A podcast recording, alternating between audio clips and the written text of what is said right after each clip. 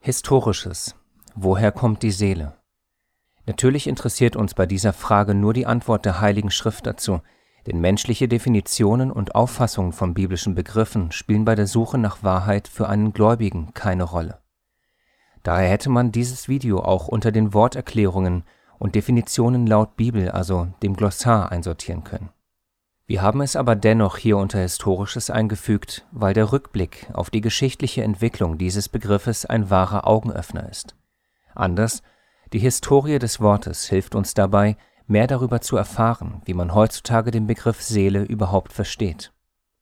Das ist in diesem Fall sehr hilfreich, denn wenn man sich vor Augen führt, wie sich das Verständnis der Seele über die Jahrhunderte hindurch entwickelt hat, versteht man viel besser, was mit der sogenannten Seele ursprünglich durch Gott gemeint ist und was im Gegensatz dazu heute unter der Seele verstanden wird.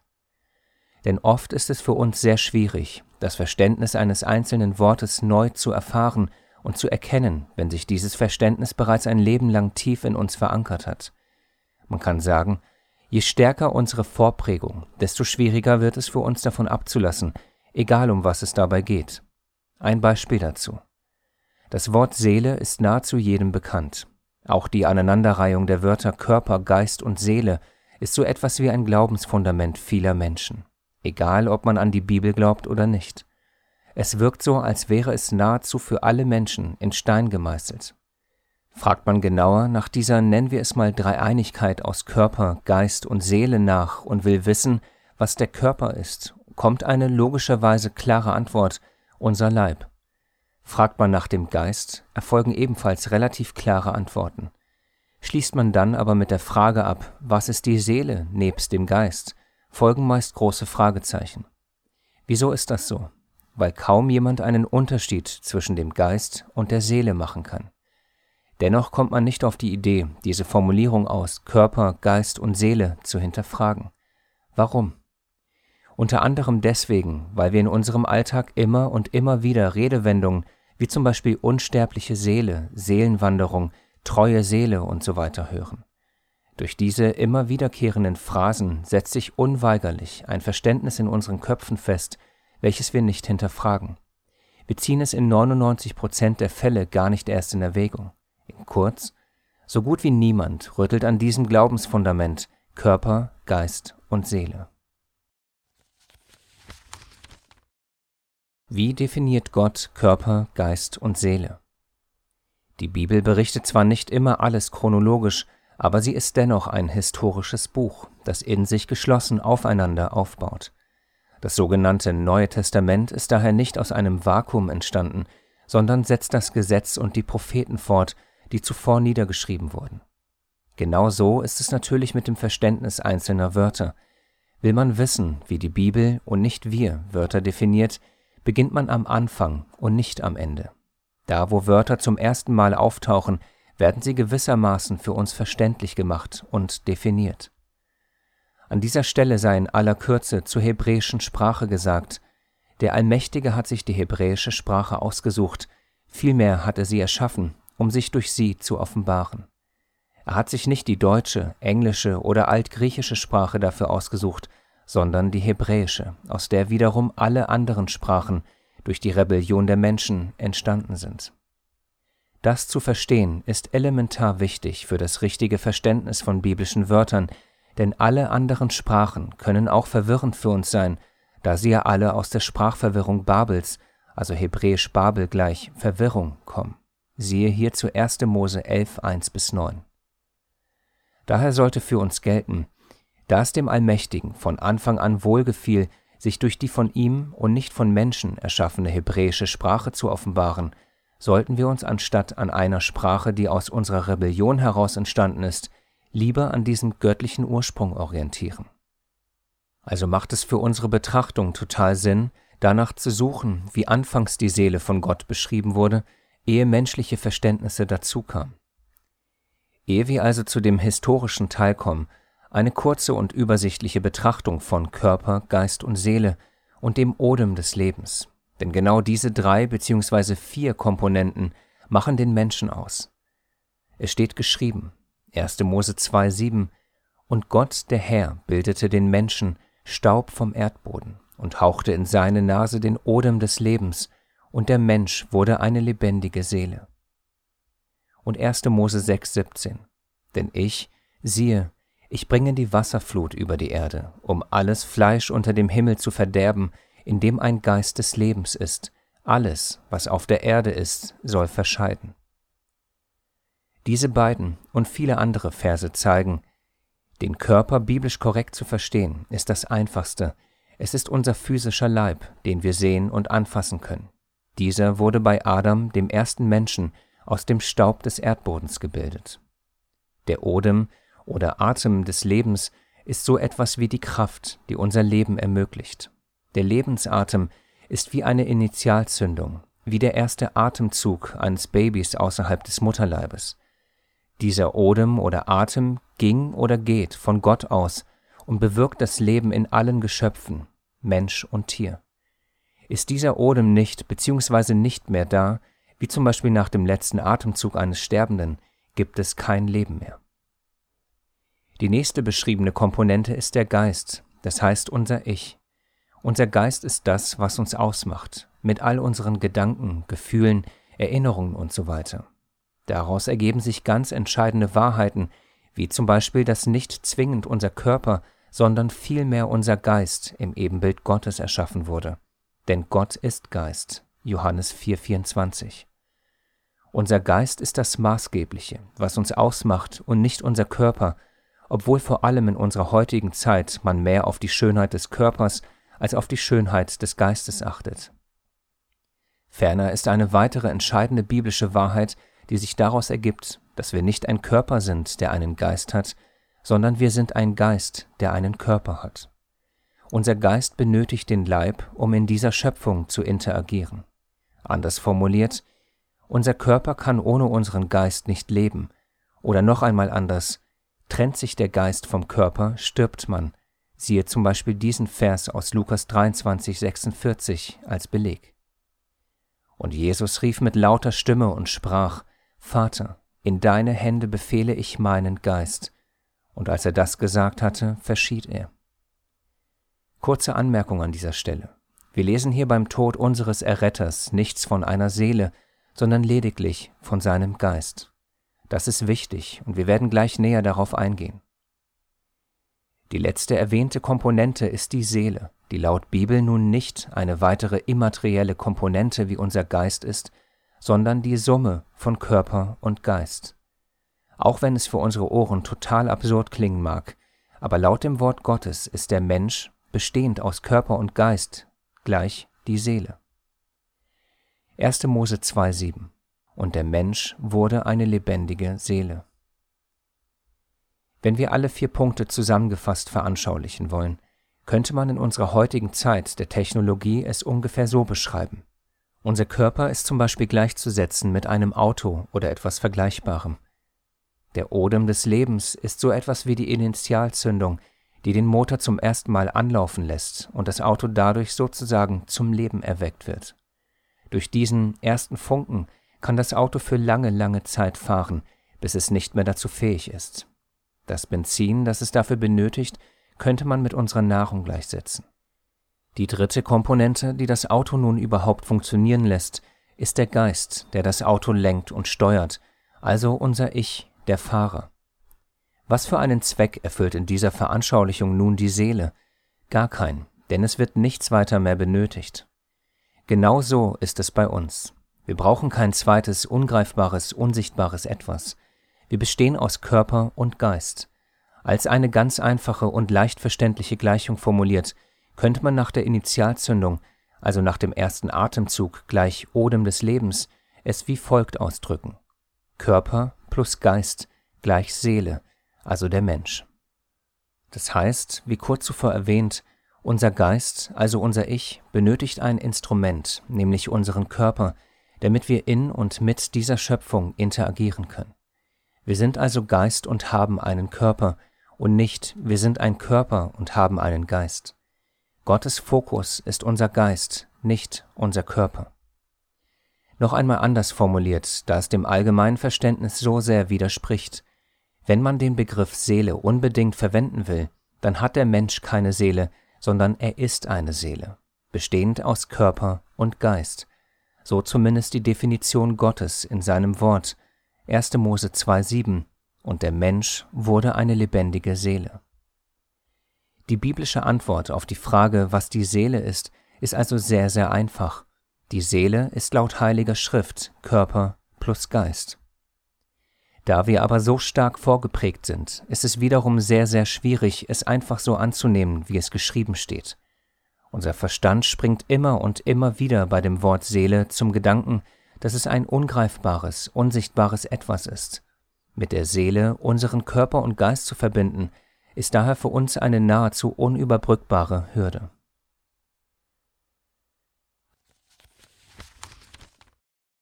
Die Seele im Hebräischen und Altgriechischen wo kommt jeweils im Alten und Neuen Testament das Wort für Seele zum ersten Mal vor? 1. Mose 2,7, diesmal aus einer anderen Übersetzung. Da nahm Gott, der Herr, etwas Staub von der Erde, formte daraus den Menschen und blies ihm den Lebensatem in die Nase. So wurde der Mensch ein lebendiges Wesen. Und Matthäus 2,20 Steh auf, nimm das Kind und seine Mutter zu dir und zieh in das Land Israel denn die dem Kind nach dem Leben trachteten, sind gestorben. Es fällt natürlich sofort auf, in beiden Versen liest man nichts von einer Seele, das ist natürlich kein Beweis dafür, dass es eigentlich keine Seele gibt, da es auch Übersetzungen gibt, die zum Beispiel 1. Mose 2,7, wie zuvor gelesen, mit lebendige Seele wiedergeben. Aber genau darum geht es ja, es sind Übersetzungen und nicht der Grundtext. Diese wichtige Tatsache noch einmal als Frage formuliert, damit uns die Schwäche einer Übersetzung bewusst wird. Wie kann es sein, dass etwas so Fundamentales wie die Seele mal mit Seele, mal mit Leben und mal mit Wesen übersetzt wird, manchmal sogar mit Hals, wie zum Beispiel hier im Psalm 105, Vers 18. Sie zwangen seinen Fuß in einen Stock, sein Hals kam ins Eisen. Hinter dem Wort Hals steckt dasselbe hebräische Wort Nefesh, wie in 1. Mose 2,7. Berühmte und eigentlich sehr gute deutsche Übersetzungen, wie zum Beispiel die Schlachter und die Elberfelder Bibel, übersetzen 1. Mose 2,7 mit Seele. Hier bei Psalm 105 tun beide das nicht. Als Beleg noch die Elberfelder. Man presste seine Füße in den Stock, er, hebräisch Nephisch, kam in das Eisen. Die Elberfelder entscheidet sich also das Wort Nephisch hier mit er wiederzugeben. Warum? Warum machen das die Übersetzer? Warum entscheiden sie, in diesem Fall die Elberfelder und die Schlachter, bei 1. Mose 2,7 das Wort Nephisch mit Seele zu übersetzen und hier im Psalm nicht? Vielleicht ganz einfach, weil man das gängige Verständnis der Seele nicht in Eisen ketten kann? Noch einmal der Vers, nur lesen wir dieses Mal Seele für Nephisch. Sie zwangen seinen Fuß in einen Stock, seine Seele kam ins Eisen. Man erkennt schnell, es entsteht ein Problem, unser Verständnis der Seele deckt sich nicht mit der der Bibel. Ein paar weitere Beispiele mit jeweils einer kurzen Anmerkung dazu. 4. Mose 19,18 Und ein reiner Mann soll Isop nehmen und ihn in das Wasser tauchen und soll auf das Zelt und auf alle Geräte und auf die Personen sprengen, die dort sind. Hier verbirgt sich hinter dem Wort Personen die sogenannte Seele, also das hebräische Nefesh. Ähnlich schwer, wie man die Seele in Eisen ketten kann, kann man es wohl auch kaum mit Wasser besprengen. Zumindest nicht unser gängiges Verständnis einer ungreifbaren und unsichtbaren Seele. Psalm 78, 18 Und sie versuchten Gott in ihren Herzen, indem sie Speise forderten für ihre Gier, also hebräisch Nefesh. Auch hier wieder, kann die Seele essen? Oder an einer anderen Stelle, kann man die Seele selbst essen? Wir möchten mit solchen Fragen keineswegs provozieren, sondern lediglich aufzeigen, dass die Heilige Schrift vielleicht ein anderes Verständnis der Seele hat, als wie wir es haben. 5. Mose 12, 23 Nur halte daran fest, kein Blut zu essen, denn das Blut ist die Seele, also hebräisch Nefesh, und du sollst nicht die Seele, wieder Nefesh, mit dem Fleisch essen. Aus diesem Vers ergeben sich erneut Fragezeichen. Wie kann das Blut die Seele sein? Und wie sollte man die Seele essen können? Wie sieht es im Neuen Testament aus? Hier zwei kurze Beispiele. Lukas 12,23 Denn das Leben ist mehr als die Nahrung und der Leib mehr als die Kleidung. Und Epheser 6,6 Nicht mit Augendienerei, um Menschen zu gefallen, sondern als Knechte des Christus, die den Willen Gottes von Herzen tun. Hinter beiden Stellen, also Leben und Herz, steckt dasselbe griechische Wort, was ab und an mit Seele übersetzt wird, nämlich Psyche. Ja, das Wort, das mit Seele wiedergegeben wird, ist das griechische Wort Psyche. Die Elberfelder zum Beispiel, die gerne und so oft wie möglich die Seele benutzt, bringt es gerade mal auf 60 Prozent der Fälle. Das heißt, sie übersetzt das griechische Wort Psyche nur in circa der Hälfte der Fälle mit Seele. Das allein sollte uns schon zu denken und zum Hinterfragen des Begriffs Seele bringen, denn was ist mit den restlichen 40 Prozent? Für unsere Betrachtung ist vor allem eines wichtig. Wir lesen in den Schriften nichts von einer Seele, die durch Gottes Wort als etwas Ungreifbares oder Unsichtbares definiert wird. Vielmehr ist es etwas, was sehr unterschiedliche Dinge beschreiben kann, wie zum Beispiel beim Menschen gesehen die Einheit aus Körper und Geist oder an anderen Stellen auch das Leben an sich. Das altgriechische Wort, das mit Seele übersetzt wird, ist, wie bereits erwähnt, die Psyche und benötigt eigentlich keinerlei weitere Erklärung, da uns das Wort im Deutschen ebenfalls geläufig ist und mit dem gängigen Verständnis der Seele nur bedingt etwas zu tun hat.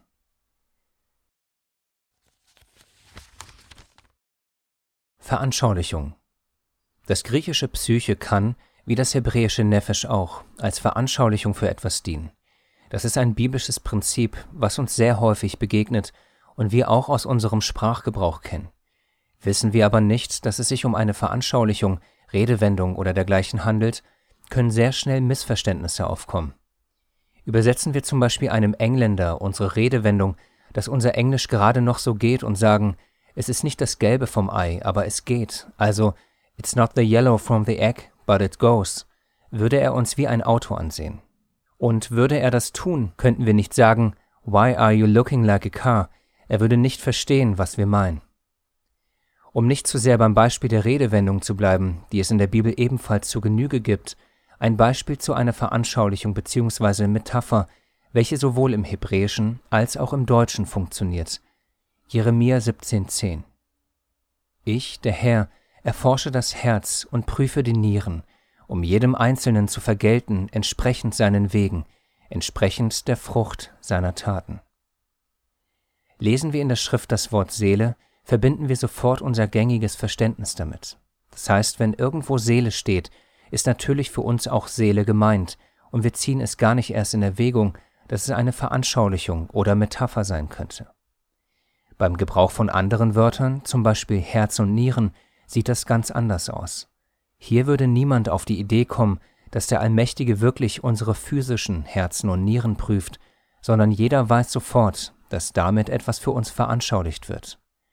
Anders ausgedrückt, bei Herz und Nieren ist uns sofort klar, dass nicht wirklich unsere physischen Herzen und Nieren geprüft werden. Lesen wir aber die eher fragwürdige Übersetzung Geist und Seele, haben wir sofort eine leise Bestätigung, die in unserem Hinterkopf abnickt. Die Bibel lehrt das Verständnis der Seele, wie zum Beispiel hier 1. Thessalonicher 5,23. Er selbst aber, der Gott des Friedens, heilige euch völlig, und euer ganzer Geist und Seele und Leib werde untadelig bewahrt bei der Ankunft unseres Herrn Jesus Christus. Und Hebräer 4,12 Denn das Wort Gottes ist lebendig und wirksam und schärfer als jedes zweischneidige Schwert und durchdringend bis zur Scheidung von Seele und Geist, sowohl der Gelenke als auch des Markes, und ein Beurteiler der Gedanken und Überlegungen des Herzens. Dies sind die einzigen beiden Stellen in der Heiligen Schrift, bei der so etwas wie Körper, Geist und Seele zusammen auftauchen. Wie bereits mit den Herzen und Nieren erwähnt, können Wörter zur Veranschaulichung dienen. In 1. Thessalonicher 5,23 soll unser ganzes Sein, also versinnbildlicht durch Geist und Seele und Leib, untadelig bewahrt werden. Im übertragenen Sinne könnten wir in unserem Sprachgebrauch vielleicht Folgendes sagen – mein ganzes Ich, mein ganzes Inneres, meine Gedanken, meine Gefühle, einfach alles, was mich ausmacht, soll untadelig bewahrt werden. In Hebräer 4,12 haben wir ähnliche Sinnbilder. Hier dienen Gelenke und Mark als Veranschaulichung. so dann auch die Scheidung zwischen Seele, also Psyche, und Geist.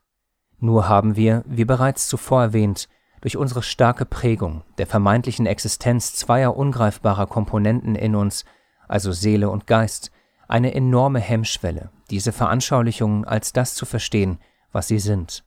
Bei Mark und Bein oder Herz und Nieren haben wir diese Hürde ganz offensichtlich nicht, und ganz offensichtlich wird dieses Video diese Hürde nicht einfach so in Luft auflösen, sondern es ist ein Prozess, der in uns angestoßen werden muss, damit wir es überhaupt erst in Erwägung ziehen, diesen Punkt neu zu hinterfragen und anschließend neu zu prüfen. Zum Abschluss dieses Abschnitts noch einmal ein paar Verse, die die sinnbildliche Anwendung der Wörter Nephisch und Psyche zeigen. Sie sollen helfen, dass nicht unser Verständnis der Seele im Vordergrund steht, sondern die Definition und Anwendung der Bibel selbst. Wir haben zur besseren Wirkung nur eine Übersetzung genommen, so dass man nicht sagen kann, dass die unterschiedlichen Bibeln die verschiedenen Arten und Weisen der Übersetzung der Wörter Nephisch und Psyche beeinflussen. In die Auflistung haben wir auch das griechische Wort Psychikus aufgenommen, was wörtlich zur Psyche bzw. Seele gehörend bedeutet. Wichtig bei der Betrachtung ist, dass man überall dort, wo die jeweiligen hebräischen und griechischen Wörter stehen, das Wort Seele einsetzen sollte, um dann anschließend zu prüfen, ob es mit unserem gängigen Verständnis der Seele Sinn ergibt. Kolosser 3,23 Was irgend ihr tut, arbeitet von Seelen als dem Herrn und nicht den Menschen.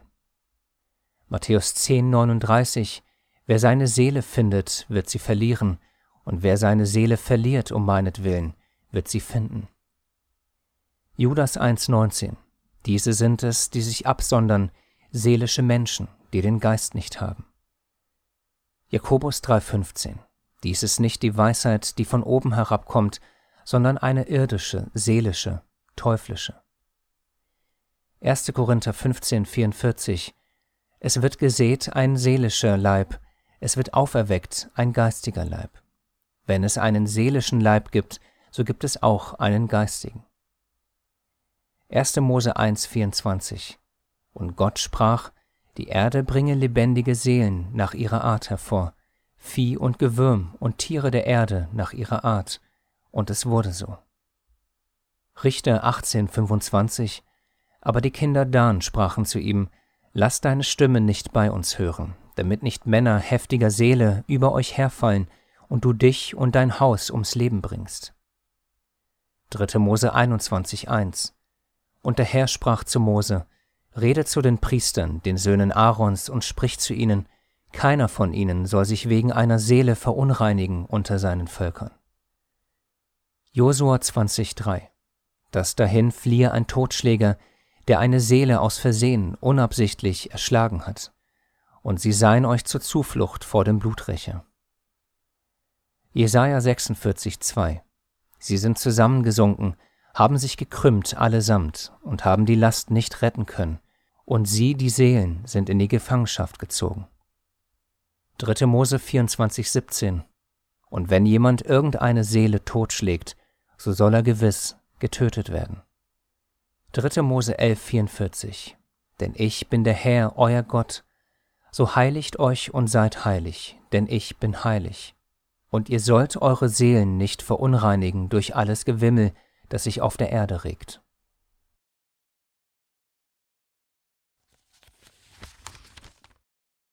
Genauere historische Betrachtung der Herkunft des Wortes Seele. Es ist grundsätzlich wichtig zu verstehen, dass das Wort Seele ebenso wie zum Beispiel das englische Soul nichts beschreibt. Es ist ein fiktives, frei von Menschen erfundenes Wort, das sich von nichts Biblischem ableiten lässt. Deswegen gibt es ja, wie wir es zuvor anhand von einigen Versen sehen konnten, so viele unterschiedliche Übersetzungen für ein und dasselbe Wort. Möchte man aber dennoch an dem einen Wort Seele festhalten, sollte man zumindest einmal gehört haben, woher es laut Sprachhistorie am ehesten herkommt. Frühe Völker glaubten, dass die sogenannte Seele vor und nach dem Tod in Seen lebte.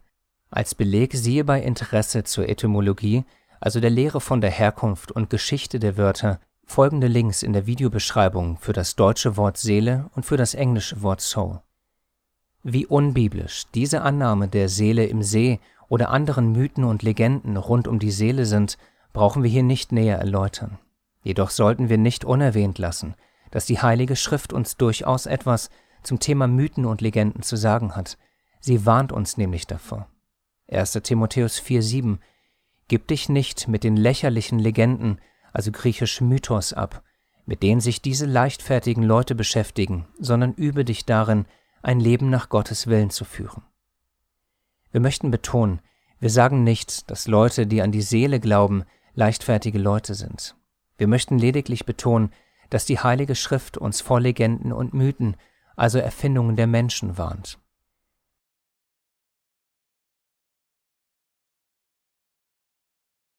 Ein weiterer historischer Fakt, der hilfreich ist. Die Juden waren lange Zeit von diesen Irrlehren bezüglich der Seele unberührt.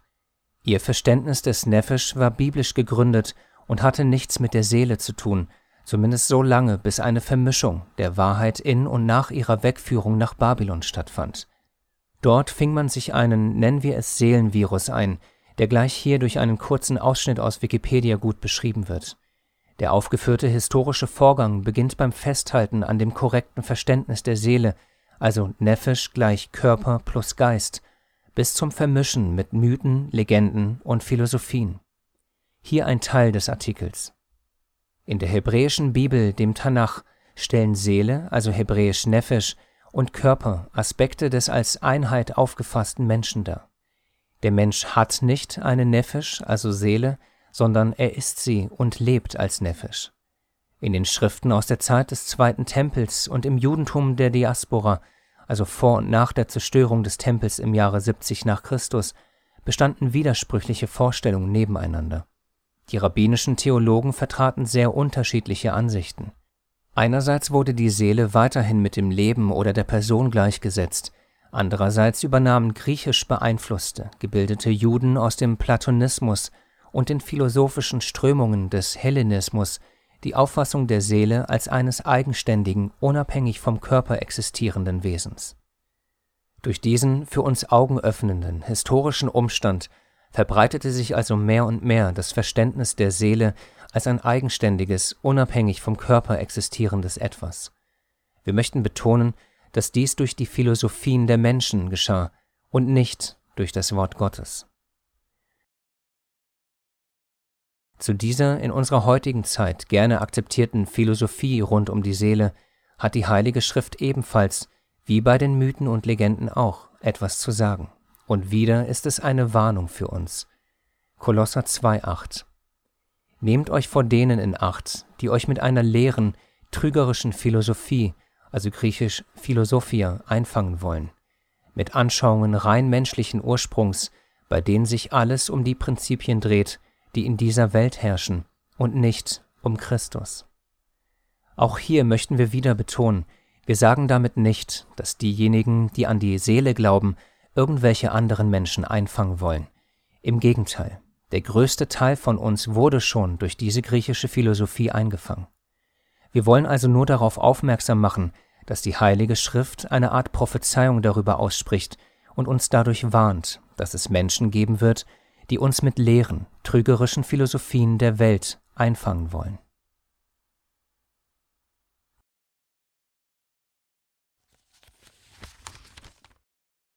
Zusammenfassung Da dieses Video in der Rubrik Historisches eingegliedert ist, möchten wir die geschichtliche Entwicklung des Wortes Seele noch einmal kurz stichpunktartig zusammenfassen. Im Anfang war alles klar, Mensch gleich Körper plus Geist. Das Konstrukt Seele als ein eigenständiges, vom Körper unabhängig existierendes Etwas gab es nicht. Obwohl sich Jahrhunderte bis Jahrtausende später dieses Verständnis nach und nach veränderte, blieb es für viele noch wie am Anfang, wie zum Beispiel für Paulus, der selbstverständlich immer noch dieses biblische Verständnis von Körper und Geist ohne Seele lehrte. 1. Korinther 5,5 Einen solchen dem Satan zu überliefern zum Verderben des Fleisches, damit der Geist errettet werde am Tag des Herrn Jesus. Keine Rede von einer Seele, denn laut Bibel besteht der Mensch aus Leib und Geist, natürlich ein Leben lang. Trennen sich diese beiden, so ist der Mensch tot. Jakobus 2,26 Denn wie der Leib ohne Geist tot ist, so ist auch der Glaube ohne Werke tot. Dasselbe passierte natürlich auch nach dem Tod unseres Herrn, Lukas 23, 46. Und Jesus rief mit lauter Stimme und sprach, Vater, in deine Hände befehle ich meinen Geist. Und als er das gesagt hatte, verschied er. Diese Stelle bestätigt den Vorgang von Leib tot, Geist geht zu Gott zurück. Prediger 12,7. Denn dann wird der Staub, also der Leib, wieder zur Erde, aus der er kommt, und der Geist kehrt zu Gott zurück, der ihn gegeben hat. Aber schon einige Jahrhunderte vor der Auferstehung unseres Herrn kam, vor allem durch die Philosophien der Menschen, das Konzept der Seele ins Spiel. Selbst Schriftkenner fingen sich dieses falsche Verständnis ein, und im Laufe der Jahrhunderte lehrten mehr und mehr Menschen, sowohl mit biblischem als auch mit nicht biblischem Hintergrund, das Verständnis der Seele. Die menschengemachte Lehre Körper, Geist und Seele wurde dadurch mehr und mehr gepredigt und verbreitete sich über die ganze Welt, bis es heutzutage für nahezu alle Menschen ein schon fast unumstößliches Dogma wurde. Falls man sich nun die Frage stellen sollte, ist das alles irgendwie heilsentscheidend? Selbstverständlich nicht. Aber durch die sogenannte unsterbliche Seele, die es nicht gibt, öffnete sich die Tür für weitreichende, menschengemachte Lehren mit fatalen Auswirkungen, beginnend bei den Philosophien dieser Welt bis hin zu ihren Auswüchsen in der Kirche, die sich damit eine goldene Nase verdient hat und vielleicht immer noch verdient. Denn die unsterbliche Seele war eine Grundvoraussetzung für die Hölle und somit für den Ablasshandel der Kirche, also den Freibrief vor der Hölle. Zum Schluss ein Vers, der konkret darauf eingeht, ob die sogenannte Seele wirklich ungreifbar, unsichtbar und unsterblich ist oder nicht. 4. Mose 19,11 Wer einen Toten berührt, irgendeine Leiche, also hebräisch Nephisch eines Menschen, der wird sieben Tage unrein sein. Lesen wir nun diesen Vers mit Seele eingesetzt. Wer einen Toten berührt, irgendeine Seele eines Menschen, der wird sieben Tage unrein sein. Frage, wie sollte man eine unsterbliche, unsichtbare Seele berühren können? 1. Thessalonicher 5,21 Prüft alles, das Gute behaltet.